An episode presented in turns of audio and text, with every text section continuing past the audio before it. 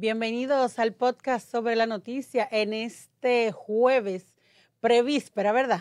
Del fin de semana de los padres. Espérate, y ya te quieres. Ah, los padres. Ah, los espérate. Sí, Porque pre- por, eso, por dice- eso dije prevíspera. Sí, no, está bien, porque para algunos eh, hoy es un viernes chiquito, pequeñito, Ah. tú ves, como para empezar a calentar la cosa. Entonces, prevíspera, el fin de semana de los padres. Ustedes ven que aquí sí le damos mucha importancia a los padres, los estamos mencionando ya de entrada, porque hay gente que quizás se le ha olvidado, otros no lo recuerdan, que al final es lo mismo, pero otros sí sabemos que lo tienen muy pendiente, por lo que el tema lo vamos a detallar un poquito más ahorita. Te vamos a dar la bienvenida a ti, Robert. Gracias. Eh. Robert, Robert, tú eres padre, Todavía, todavía. no. pero casi, casi. bueno. Está haciendo la diligencia, está que- eso. Robert, ¿cómo que está Lin, eso? ¿él- De ¿Usted es dos, padre? de dos, ¿Usted tiene claro, dos? claro, la Oh. pareja, la hembra y el varón. Pero Ahí te- está la producción. Ajá, pero usted se ve un hombre en lo plástico, pero parece que ya se lo picharon de medio No, no, no, yo todavía ofendo, cuidado, yo. Usted- Yo ofendo todavía, espérese. Pero no se preocupe. Yo que lleno el tanque, vamos yo, ver yo ahorita lleno el qué- tanque, mire. Eh, Vamos a ver qué le van a regalar a usted ahorita.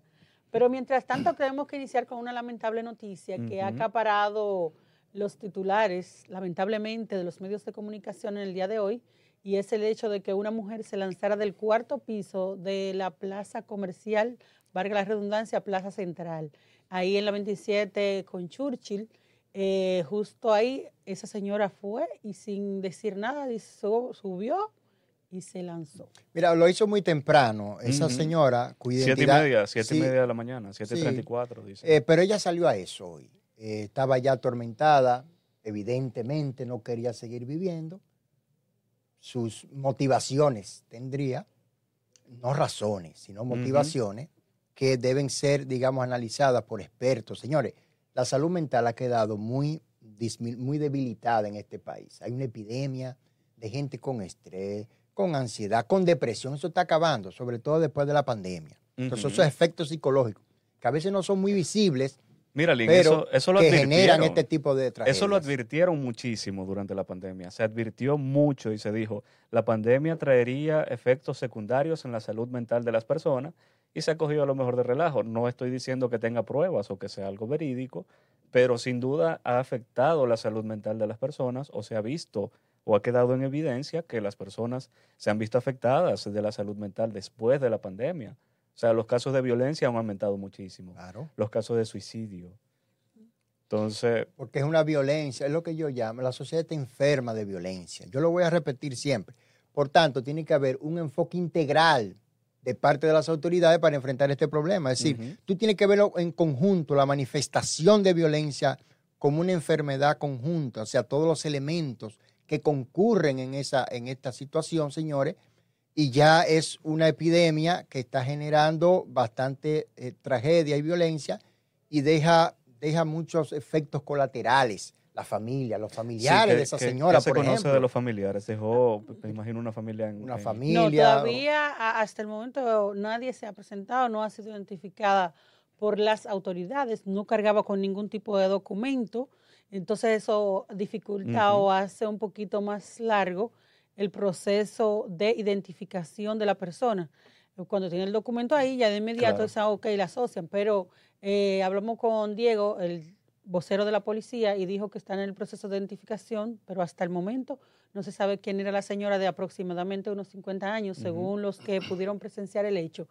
Eh, déjeme decirle también y recordarle quizá alguna persona que pueda tener cualquier problema de salud mental, sea ansiedad, depresión, falta de sueño, que las autoridades de salud pública han eh, duplicado el personal que, que tienen en una línea de atención a cualquier persona que esté enfrentando dificultades de salud mental, sea problema de autoestima, de cualquier naturaleza. También los hospitales, a través del Servicio Nacional de Salud, tienen psicólogos, psiquiatras en los diferentes centros de salud, incluidas, incluidos los centros de atención primaria, que son las llamadas UNAT.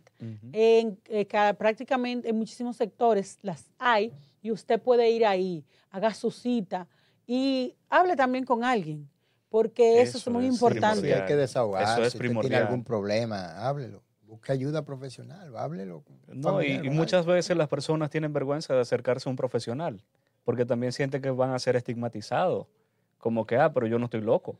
¿Por qué a mí me van a poner de loco ahora? ¿Por qué me tienen que mandar No te preocupes, que no se preocupen? Robert, porque dicen que de poeta y loco todos claro. tenemos un poco. Eh, Sí, por eso te digo, o sea, no, que más allá de eso realmente hablen, eh, busquen ayuda de un familiar, de un amigo y que hablen.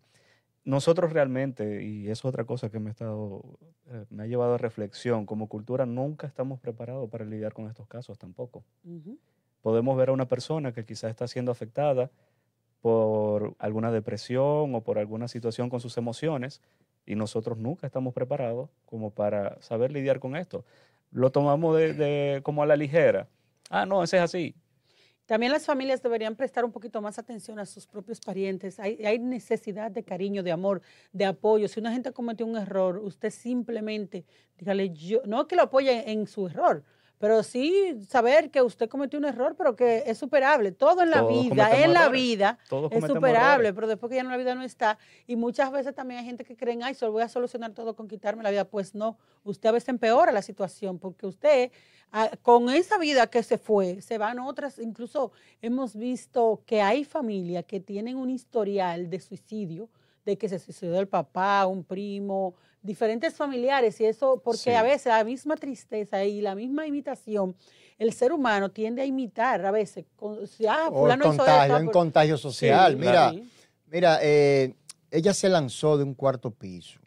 O sea, ella se lanza al vacío porque su vida estaba vacía. Es, es un reflejo de lo que ella llevaba por dentro. Y no solamente ella. Hace un cierto tiempo, un joven grabó un video antes de lanzarse del Guacalito. Rec- ¿Recuerda? Y ¿Usted de aquí recuerda? del mar también, allá en el mar hubo uno que le dijo que de- de- dejó un video y fue lo último que se supo de él ahí frente al 30 de mayo. La No, Próxima de, esta, de esta despedida. señora no se conoce todavía que haya grabado algo, que haya dejado una No, carta, que haya dejado un mensaje. Por el momento no se conoce No, pero nada. mira algo, Robert. ah, Ya eso está estudiado. Eh, El suicida, el potencial suicida, tiene un lenguaje. El suicida tiene un lenguaje. Él te lo va demostrando. Lo que pasa es que no te lo dice directamente, sino que empieza, por ejemplo, a descuidarse. No, se- empieza- no se baña, por ejemplo, o se deja el pelo largo, o está descuidado, o lo va diciendo. A veces lo expresan Sí. de forma indirecta. Cualquiera se mata, hombre, esto no vale la pena. Hay algunas, hay, hay algunas No, señales. siempre, siempre algunas señales. Lo que pasa es que tú tienes que saberlo interpretar. Y sobre todo, los más cercanos, familiares y amigos, tienen que interpretarlo para poder actuar a tiempo. Sí, que sí, que es bueno siempre buscar precisamente ayuda de un profesional por eso, porque hay condiciones genéticas también que Ah. identifican o te ayudan a identificar cuando es incluso hereditario de una persona que, que tiene adicciones, hasta eso, ya ustedes saben, es una condición genética. Sí. Mire, Eh, quiero que citar se ve prope- la disparada. propensión a las adicciones Sí. y a la depresión. que se ve disparada por el gatillo social, por los problemas sociales, disparan esa situación biológica de base que tú tienes ahí. Quiero también agregar ahí de un niño que hallaron, un niño con discapacidad, que hallaron ahogado dentro de una cisterna en la provincia de La Alta Gracia. Eso es por la- el área de Güey. ¿Qué, di- qué- Y- qué edad tenía el niño? Hablan de un niño. Pues sí, dice aquí que un niño, no, no dice aquí la edad, por lo que veo, solo que un niño con discapacidad, aproximadamente a las 7.20 de la noche, se percataron de que el niño no estaba con ellos, los familiares. Eh, déjeme decirle Hay algo. un descuido. un Eh, descuido hay, que, hay que encender la alerta, porque a veces la gente, en un- vemos mucho en una cubeta de agua, en una cisterna, hay mucha gente que tiene cisterna y no le tiene candado. Es un hoyo ahí. Entonces los niños eh, circulan por eh, todo el alrededor, como que no es nada, y él está acostumbrado. Mira, Señores, mi- y- y hay lo- niños que se meten, como que eso es una pisina, y, Y- se y- y meten brin- ahí. Mira, por mi casa había una, una que estaba también. brincando, Ajá. brincando sobre una tablita que tenía, una tablita como un playwood ligero que tenía la cisterna llena de agua. Ujú. Yo tuve que alejar esa, esa joven, esa niña de ahí. Eso es igual de niños que se ahogan en una cubeta. Tú dices, pero ¿cómo se ahogaron en una cubeta? De- Descuido familiar. No sí, pero mira, por eso es que digo que hay que estar atento. A mí me ocurrió una vez, por ejemplo, yo tenía la niña, estaba, estaba en el baño con ella y había una cueta esa de pintura y la niña se entró y se fue de cabeza que si yo no estoy ahí la niña se ahoga. Y, era- y la- y no tenía mucha agua, pero es una, una niña como de dos años en ese tiempo. Y a veces yo, yo misma me preguntaba, ¿y ¿cómo se ahoga un niño en una cubeta de, cómo se ahoga en una cubeta de agua? Y ahí yo pude verlo, porque ellos se van de cabeza, sin duda que Sí, son muy raudos y veloces. Sí, y no pueden Y, entonces. en- sí, No entonces encuentran pues, cómo salir. Hay que tener mucha cuenta con los niños, señores, porque los niños son presa fácil de No, todo y- ese tipo de situaciones, la misma en la cocina, las Oh, quemaduras. y, hay y se atragantan, se atoran con un pedazo de víveres o un limoncillo, por ejemplo, que ha sucedido. Ahora que y- tiempo de limoncillo, que bastante sí, rico que sí, son. entonces hay que cuidar a los muchachos de eso. Pero hay que comer su limoncillo los adultos. Mira, Quenepa, Bueno. le dicen quenepa en Sí, alguna parte el del país. sur. ¿Cómo, cómo Claro, le dicen allá, allá en en las matas de Farfán, quenepa, nadie conoce de que limoncillo. Sí. El limoncillo de aceite allá. Ajá. Aquí en sí, la sí, quenepa. porque la hojita, hay sí, una hojita. María, el limoncillo de aceite, allá abajo hay limoncillo. Cuando tú quieres Sí. hacer un tececito, ahora que no está tan caluroso después de la lluvia, nos puede traer un tececito que te lo agradecemos también. un tececito y una galletita. ahí. Pero cuando, Bueno, por pero lo cuando menos, haga frío. por lo menos Mariano puso agua hoy, por lo Dicho menos. sea de paso, María nos traicionó. María. El otro día Mariano no, no estaba aquí con nosotros y ella hace falta porque es como nuestro impulso, ¿verdad? Ay, ay, ay, ay, ay. Sí, Mire chicos, lo- perdón, perdón, antes de, de- que yo sé que tenemos muchas informaciones más que abordar, pero en este primer bloque que estuvimos hablando de esta trágico, ¿verdad? Eh, situación de esta mujer que se quitó la vida, me llevó también a relacionarlo con un caso similar que pasó bastante cerca de aquí, de las instalaciones del canal, que fue otra mujer más o menos en este mismo rango de edad. Ella 27. llegó a- al parqueo de- del supermercado que está aquí mismo, Supermercado Nacional de la Avenida Abraham Lincoln, y ella se quitó la vida también, y fue un- en horas tempranas de la mañana. Entonces, eh, llamar a la reflexión, van dos casos en muy poco tiempo, y es bueno que se hable de la salud mental. Yo insisto, las veces que he estado participando aquí en esta mesa, que hemos estado debatiendo algunos temas, siempre he motivado a que tomemos, prestemos atención a la salud mental, que es un tema delicado. Miren, eh, también el gobierno ah, man- mandó eh, un, por decreto, un decreto de extensión de la legislatura hacia el Congreso Nacional. Hoy comienza esa extensión Sí, hasta el día entonces- 15 de agosto. Entonces ha habido, siempre como siempre, en el Congreso por lo general hay un dimidirete porque están todos los partidos, están todos los que son y son todos los que están, ¿verdad? Bueno, ya ayer Entonces- aprobaron la, la ley, la nueva ley de la Cámara de Cuentas, Sí. o sea, eh, demostrando su productividad después de cinco horas de debates y eso ahí. Sí, pero se tendrá que ir a otras instancias, recuerden. Para, pero, pues recuerden que el proceso de una ley para ser, a- para ser ley ya tiene que ir primero la Cámara de Diputados, el Senado, uno al Ya- otro. Ya, es ley, fue convertida en ley. Eh, Solo falta la promulgación Entonces ahora. no es ley de- todavía. Ellos aprobaron, ellos la aprobaron. Sí, Se pero- convierte en ley cuando el, el Ejecutivo la promulga. La promulga una gaceta Primero debe ir al o al o al la Cámara de Diputados y luego pasa al Senado o viceversa.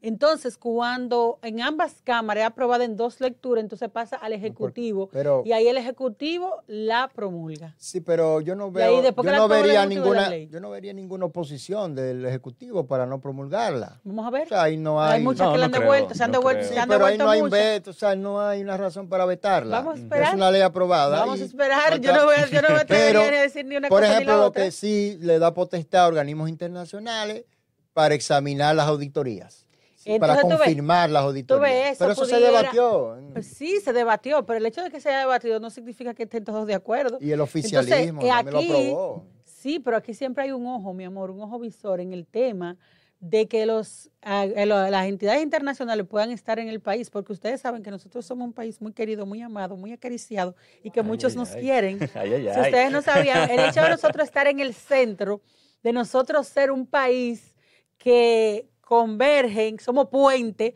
para Sí, muchas operaciones, nos hace exquisitos de que muchos quieran tenernos. Es como las mujeres hermosas, nadie quiere la fea. Aunque yo digo una cosa, Pero aunque yo le voy a decir una cosa, las que se consideran feas, miren, los, las mujeres y los hombres no consiguen pareja ni por feo ni por bonito, porque si fuera por feo o por bonito, todas las bonitas estuvieran casadas y todas las feas estuvieran solas. Y, muchas veces vemos lo contrario. Que las... ¿qué tú, qué tú entiendes que pasa? ¿y ahí, qué pasa? Ah, ustedes son hombres, ustedes ahí, saben ahí que se necesitan compañera. cosas más allá para Los truquitos, conquistar. ¿cuáles son? Ah, hay- son eh? muchas cosas buenas. Eh, eh, por Tipo, ejemplo, ahorita cuando estamos hablando de los padres, le vamos a decir de alguna de las yo hice una encuesta con respecto a los padres de qué quieren los papás.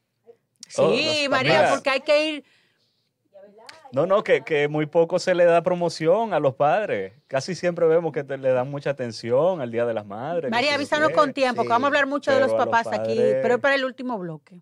Porque ahí tenemos que decir algunas de las cositas ahí de cómo poner contento a los papás. Oh, para que no se anden quejando tanto. Porque ustedes los se que se quejan. Los que se- Lo que se queja. Lin, usted se queja, Lin. no, no, no, no, yo- usted se Yo hasta queja. ahora no, no, porque tengo esas dos bendiciones. Vamos a ver Sí. si es la mujer suya que se queja eh, de usted. eh, en otra información, ayer cayó mucha agua. Bueno, Estuvo lloviendo ¿Te casi todo María? el día. Algunos Yo compañeros como interno. María se fueron bastante tarde de aquí por, por las lluvias. Ay, yo hice turismo interno. Sí, Hasta yo estaba de so- guía so- turística. con un barquito y tuvo Ay, que ay, con Sí, una y canoita. fui, y fui al Instituto Duarte- Duartiano. Ahí hay muchas cosas lindas para ver, sobre todo para los niños que están ahora de vacaciones, que las madres andan El buscando. museo de- Este de museo cera, de cera de cera. hermoso y los niños de quedan Duarte. impresionados. Hasta, Hasta el con la novia de Pero- Duarte. Eh, hay- eh, se, se torna un pandemonio en la ciudad. Sea, Sí, sí, sí, sí. eh, mira, muchos tapones por terrible, doquier. Los tapones, la gente saliendo La- del, del trabajo al mismo tiempo, el transporte público colapsó. la- las o sea, el tema de el- lo que era el metro y la- las paradas de los de Y el teleférico público que- estaban full, el teleférico. Entonces, hasta el momento, el Centro de Operaciones de Emergencia mantiene en alerta verde ocho provincias. Pero las redujo, las redujo. Redujo la alerta, porque Ujú. estaban en alerta verde algunas y en alerta amarilla otras. Entonces, Exacto. hasta ahora son solamente alerta verde, se redujo la alerta.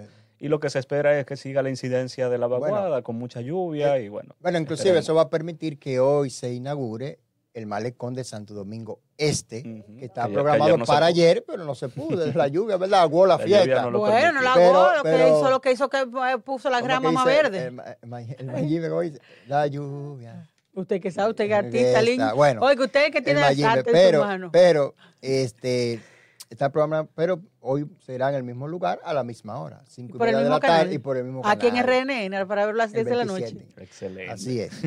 Miren, eh, el, pues, ustedes saben que ayer el gobierno eh, dio el bono escolar. Hoy estuvieron las reacciones con respecto a ese bono de mil pesos. Se ha hablado mucho del bono. Eh, la verdad hay que decirla, hay muchos que se lo encuentran bien, otros que son más Mira. ambiciosos se lo encuentran muy chin en español Bueno. dominicano. Tú no sabes lo que es chin, tú sabes lo que es Sí, chin. claro, claro. Ya claro, aprendiste lo que es chin, Robert. claro Robert es sí. venezolano, ¿verdad, Robert? Claro que sí, Pero ya Robert está dominicanizado, aplatanado. entonces. Ya él sabe lo que es un chin. Sí, yo Un me lo. Bueno, yo me ¿Cómo lo dicen allá, el chin? ¿Cómo le dicen allá? Eh, poquito. Poquito, Poquito. ¿verdad? poquito. Sí, ese Pero allá no chin, dicen Lo que pasa es que aquí no, aquí tienen una, un dialecto muy rico. Ah, ¿Y que qué le eso me en versatilidad de Robert, palabras. Sí, Y Robert, ¿y con qué tú te comes el arroz? ¿Qué tú usas para comer el arroz? Miren, eh, ¿Cómo- yo sé que, que allá esas eso? preguntas son frecuentes, pero te voy, te voy a poner un Robert. ejemplo. Te voy a poner un ejemplo.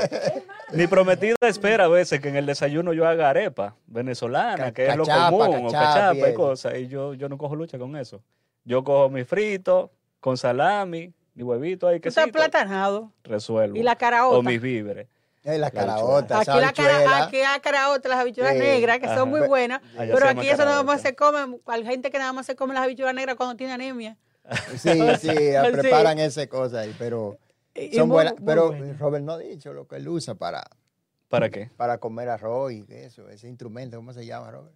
La, una cuchara normal, igual que aquí. Ajá. ¿Y allá cómo se Y llama? allá como, Igual, eh, no, allá es cucharilla. Ok. pero tiene diferente. esa cuchara tiene otra Una connotación. Ah, no, allá Robert. tiene una Eh, connotación Robert, pero- diferente, Pero, eso eso, sí. a eso que Eh, voy. Ya saben que no pueden decir así allá en Venezuela. Aquí Es sí. diferente.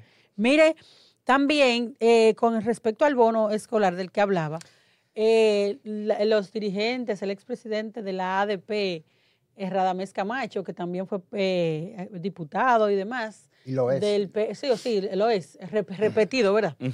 Eh, del PLD, él emplazaba al gobierno a que 303 escuelas que dice él que el, expresidente Danilo Medina dejó sin terminar, puedan, más que construir esas escuelas móviles que costarán bastante dinero, se intervengan esas escuelas. El otro día incluso hablábamos de, de una escuela que hay ahí en la UAS, que está prácticamente terminada, Sí. pintada con ventana y todo.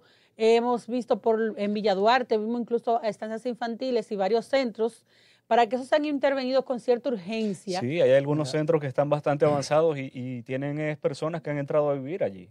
Sí, sobre todo haitianos. ah, sí. Sobre sí, todo, no, sí. quería, no quería mencionarlo de esa No, manera, no, pero claro, No, la- pero, es la pero la verdad. realidad. Es la verdad. Eso eh, está ahí. y han- hay, hay nacionales haitianos viviendo en, en algunos centros Sí, educativos mira, que eh, estaban muy, muy, muy buscando avanzados. ratas, Sí. culebras, alimañas y ponzoñas. Pues, Entonces, y mire que déjame decirle que el ministro ve nuestro programa porque él sabe que aquí se lo estamos diciendo con la mejor intención y lo decimos porque nos interesa el país, la educación. Hay un problema también que de las, de las desventajas se saca ventaja. Lo que hay que aprender si hay una situación es tirar para adelante, Robert. Yo digo que usted me puede tirar a mí a la calle, si usted me tira así sin nada, yo aprendo a producir. Porque si yo no tengo un peso, lo primero que yo hago es vender los zapatos. Sí, si mis zapatos cuestan 500, pues yo no voy a dar 5 mil por unos zapatos, se equivocó. Pero si mis zapatos cuestan 500, María, yo lo vendo en 200 y me lo van a comprar, lo compro de menta y lo sigo vendiendo. Y sigo reproduciendo, ve, y no paso trabajo. Entonces, en las escuelas, ya que está esta situación, porque muchos padres, hay que ser conscientes, han tenido, debido a la inflación, que bien hay tratado Sí. de se ha tratado de enfrentar, no solo en Dominicana, sino en otros países, ha orillado a los padres a tener que sacar muchos de ellos, sus niños, de centros educativos privados para pasarlo al público.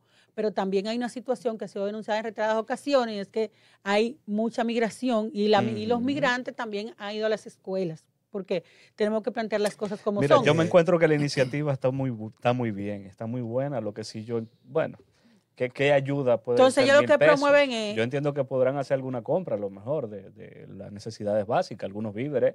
No, ellos, ellos, ellos, ellos sí ahí fueron, no, han- no han sido Pero mezquinos. Ellos no encuentro- respaldaron, eh, ellos respaldaron que esa parte de lo- los peledeístas de- del bono, que es muy importante. Ellos dicen que no lo no van a contrarrestar por la misma situación para enfrentar y palear. Es un paliativo. un Pero Ah, es, como un tente ahí, pero Sí. no, no lo considero yo Mira, como si que tú tienes cuatro muchachos, si tú tienes cuatro muchachos. ¿Dan cuatro mil o dan mil? ¿eh? Cuatro mil. No, o- son- creo que son mil por, por familia, ¿no? Ah, o por no. niño.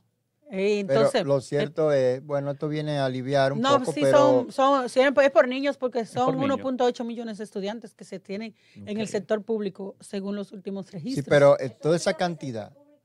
Público, público, María. Hoy que tú quieres, lo privado vamos a costear costilla récord. se habla de más de 300 escuelas, ¿verdad? Que no están terminadas. 302, decía él. Sí, pero esas escuelas tienen un nudo legal. Porque fueron, Algunas, porque no- se, no, es que se pasaron del presupuesto. Sí, un O sea, 25% se le agregó adicional que- más del 25%. Sí. Y como ha subido también los materiales y el costo, Sí. ¿verdad? También eso se le agrega un plus ahí Sí. también a la construcción. Entonces eso tiene un nudo ahí que eh, ha retardado, digamos, la terminación de, esas, de esos planteles que son necesarios. ¿eh? muy necesario. Sí, pero, pero en alguna parte, pero en alguna parte ya hay escuelas Sí. y se han y se empezaron a construir varias escuelas en un perímetro relativamente corto. Bueno, Y la demanda es mayor aquí en la capital. sí, porque está la mayor concentración Sí. poblacional, la mayor densidad poblacional. La gente viene del campo a la ciudad principalmente. Pero yo le voy a decir algo. Otra cosa mire, que también hay que decir, hay escuelas que son más apetecibles que otras, dada la, la fama que tienen de que son bue- se educa bien, sí, que los hay, hay laboratorios. Hay escuelas o- que tienen que ponerse las pilas porque aquí hay escuelas que dejan Ah, mucho pero, que desear pero entonces también. ahí vamos lo que yo iba a todos los padres decir. quieren que sus niños estén en la mejor escuela o en la que me quede más cerca. Sí, pero ahí yo voy a lo que iba a decir. La calidad. Ah, no, que usted va a decirle. Sí, no, no, lo voy a Ah, decir bueno, pues ahora y lo voy a reiterar. La calidad, señores. Eh, ciertamente ha habido un salto cuantitativo. Sí, porque las escuelas no es lo mismo que hace 20 años, 15 años, no. Han mejorado en su estructura física, pero hay que ver lo que se enseña ahí adentro. También- Muchas de esas escuelas no tienen ni siquiera biblioteca. Sí. Oigan bien, entonces vamos a, vamos a formar bien a los maestros que enseñan para entonces Que reflejar yo una calidad recuerdo mejor. hace algunos años atrás cuando se hizo, que sal- salió a la luz una medición que se hizo como evaluando el nivel de calidad de la educación en diferentes países y, República Dominicana estaba entre uno de los últimos. Pero vamos a esperar que a raíz de ese acuerdo que firmó el gobierno con la ADP pueda surtir sus efectos. Así que vamos a la Sí, pausa y mientras Bueno. más adelante seguimos hablando de esto y los padres que están pendientes ahí. Así es.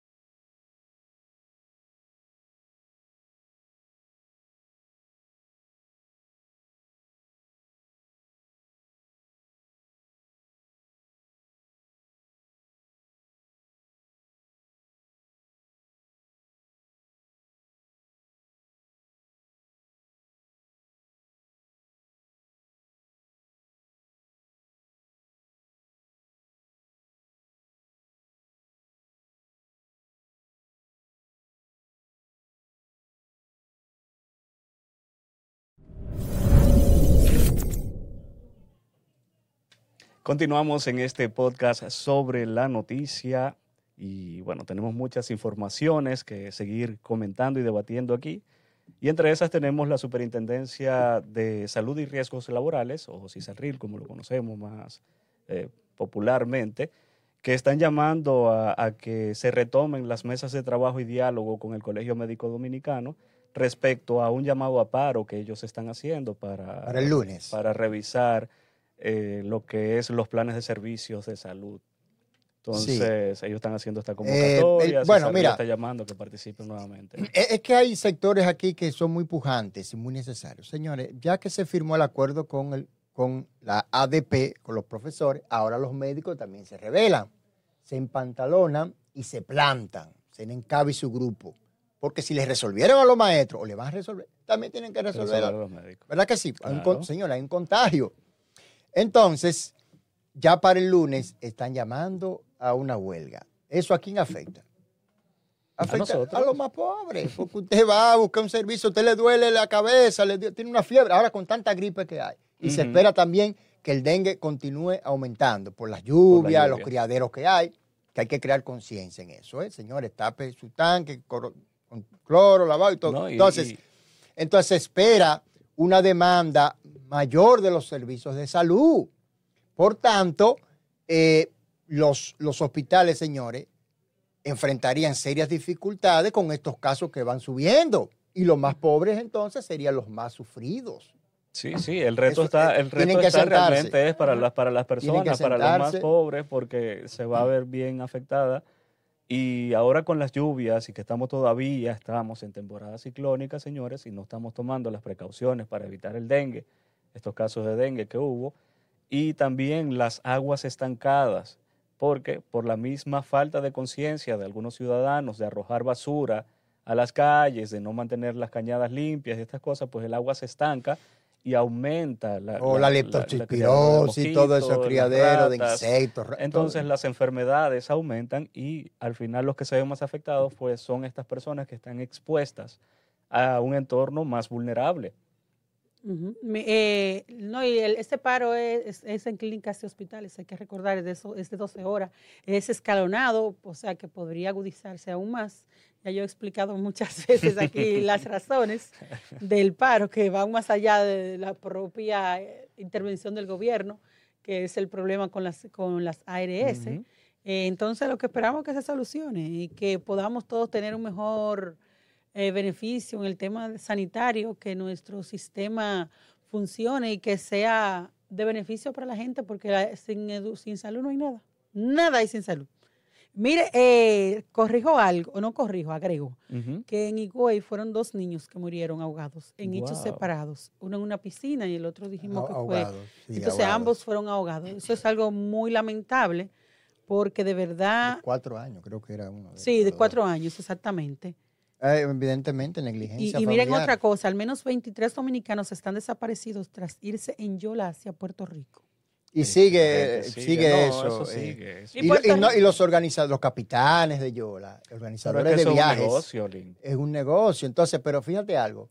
No, muchos de ellos no, no consiguen para poner un negocio aquí, muchos de los que mm. se van, pero lo consiguen de última hora para poderse ir, porque creen que allá van a encontrar dinero. No, no, no, pero yo calle. digo los dueños de las rutas. Sí, de sí, las rutas pero. en Yola, eso es un negocio, sí, pero, pero un tremendo negocio, porque muchas veces estos dominicanos que prefieren irse en Yola, ¿verdad? es porque no tienen la posibilidad para hacerlo por la vía legal, económicamente. En esta ruta le viene saliendo casi a la mitad de lo que le vendría saliendo de vía legal. Venden lo que sea, empeñan lo, lo, que, sea, sea para poder conseguir. para irse, pero exponen su vida y ponen su vida en riesgo. Es una aventura. Es una pero al, a los que hacen las rutas, estas vías de, de migración ilegal, eh, son a los que les conviene, porque entonces vamos a suponer que van a cobrar eh, 4 mil dólares por persona y montan en una yola 20. Pero Puerto Rico está peor que nosotros, sí. que peor que Dominicana, porque Puerto Rico ha pasado por tantas penurias con los desastres con los atmosféricos también. que le han atacado fuertemente. Entonces, uh -huh. y hay muchísimas situaciones en Puerto Rico que aún no entendemos casi por qué los dominicanos siguen yéndose en yola, porque los beneficios son ínfimos. O sea, a veces tú pagas más y puedes emprender quizá un negocio aquí que yéndote a un A país es que, vive emprender. mayormente de la ayuda de los Estados Unidos como tal. Claro, no, y que ha sido devastado. Puerto Rico últimamente ha sido devastado y mucha gente ha tenido que emigrar a Estados Unidos. En- creo que fue en el 2016, 2017, que fueron dos huracanes Irma y que María. Irma y Irma y María. María, y, y él, él no se pudo, o sea, Puerto Rico como tal, no se tu- pudo recuperar económicamente, todavía había muchas eh, poblaciones afectadas que no tenían ni siquiera luz todavía. Entonces, ¿para qué ir para allá? Quédese en su país. Que No- hay, no se allá hay playa y aquí también. Allá hay mar aquí también. claro, entonces, dígame. Eh, Entonces es una aventura, señores, muy riesgosa. ¿eh? Miren, eh, el, el gobierno hoy firmó un acuerdo que yo hay que aplaudirlo, en el sentido de incorporar las firmas digitales. Eso es para mí algo excelente. ¿Saben por qué? Porque la firma digital, eh, el, el país tiene que innovar, como lo decía el mismo presidente, tiene que estar a la vanguardia y tiene que adaptarse a los nuevos tiempos. Tú sabes lo, lo fácil que que tú con una firma digital, y de hecho, si estamos hablando de tecnología y de todo lo que tiene que ver con inteligencia artificial, en un mundo globalizado no podemos estar análogos. Claro. Yo hay- también en algunas cosas yo tengo mis reservas por el tema, no en este caso, sino en el tema de todo lo digital, porque sabemos también cómo se presta a que muchos puedan aprovechar esa digitalización para sacar ventajas, beneficios y para ejercer, hacer muchísimas fechorías, de tumbarle el dinerito a la gente, de muchísimas cosas que se hacen. Pero es importante esta firma digital que esperamos también que se adopten los controles del lugar, porque imagínese usted que claro, ande, claro. por ejemplo, Cuando- un ministro cualquiera firmando No, por ahí ya, como... ya- yo te iba a decir, cuando es un mandatario ya que está utilizando, se convierte el presidente Luis Abinader en el cuarto mandatario en el mundo que está utilizando la firma digital. O sea, esta- es uno de los que está incursionando, uno de los promotores, ¿verdad?, de esta iniciativa y está muy bien estar a la vanguardia digital, pero yo me imagino que ya se habrá pasado por todos los procesos y controles para que esta firma no sea ¿Tú te imaginas que hackeen la firma del presidente? Pero eso es lo que yo te digo, yo Pero me aquí, imagino han que eso pero aquí han sacado decretos falsos. Ustedes lo han visto Lo ahí, que han esperamos rodado. también Entonces, es- Sí, sí. Lo que esperamos también es que las instituciones que están por debajo del Ejecutivo se adapten, mi amor. Que no tengan, porque aquí, señores, aquí hay cosas tan elementales en muchísimas instituciones. Ah, no, usted eh, tiene que ser presencial. Que a veces tú dices, pero ¿por qué? O sea, decir, y que te cobren por, por cuenta y que tengan una garantía.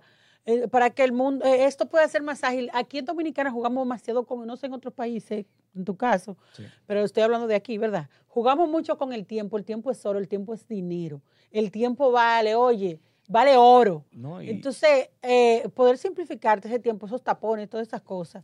No, y si, las, si, las, si los organismos, tanto, tanto el del sector público como el privado, entendieran que estar a la vanguardia en respecto a estas tecnologías se les conviene a ellos mismos, por, por- por ponerles un ejemplo. Ah, lo que pasa es que, perdón, en el sector público y privado hay mucha gente obsoleta. No, no, claro, y por eso lo menciono, pero por ponerles un ejemplo, la mayoría de las personas ahora mismo lo pre- prefieren pagar los servicios por la app. Incluso de Sur ya tiene un, un- un WhatsApp que tú puedes pagar la factura por ahí tranquilamente, o sea, sin ni siquiera tener que ir al sitio. a Sí, pagar pero la de sur tiene que bajarle algo. Sí, pero Está muy carero. Yo tengo que decirlo, está muy carero. De- desconecte No, esos no, no, aires no, suyos, desconecte esos se aires quejó. suyos que usted tiene. Mira, yo no, Se no. quejó un influencer en estos Oh, no, días no, de, de una muchísima factura gente. que le Mira una se- llegó. una- no hay que ser honesto. Mira una señora, ella tiene una- ella vende ropa de paca y ella subió en sus redes que le ella te debe 3 mil pesos que ella pagaba, le llegó a luz de 12 mil y cuando fue tenía que llevar una factura y cuando fue a Protecon, para que tú tienes que llevar la constancia. Sí, sí, sí, y cuando fue a Protecon le dije, ella, y ellos ellos no mismos pueden dijeron que no procede. Oye, No, así no, así y no. fíjate, es que no, eso es injustificable, aparte- que de 3 mil a aparte- 12 mil, no. Aparte es- de que tú vas y presentas el reclamo buscando solución, ¿verdad? Ayuda en Protecon, aparte de que no te resuelven, que dicen que no procede, cuando quieren eh, iniciar abri- o abrir el proceso, tú tienes que pagar entonces la factura para que ellos después inicien O al el, menos el la proceso. mitad. Por eso. Pero para que ellos inicien el proceso, o sea, como quiera al final tú vas a tener que pagarla y después te van a decir, ah, no, no procede, usted tiene que pagar su factura y ya.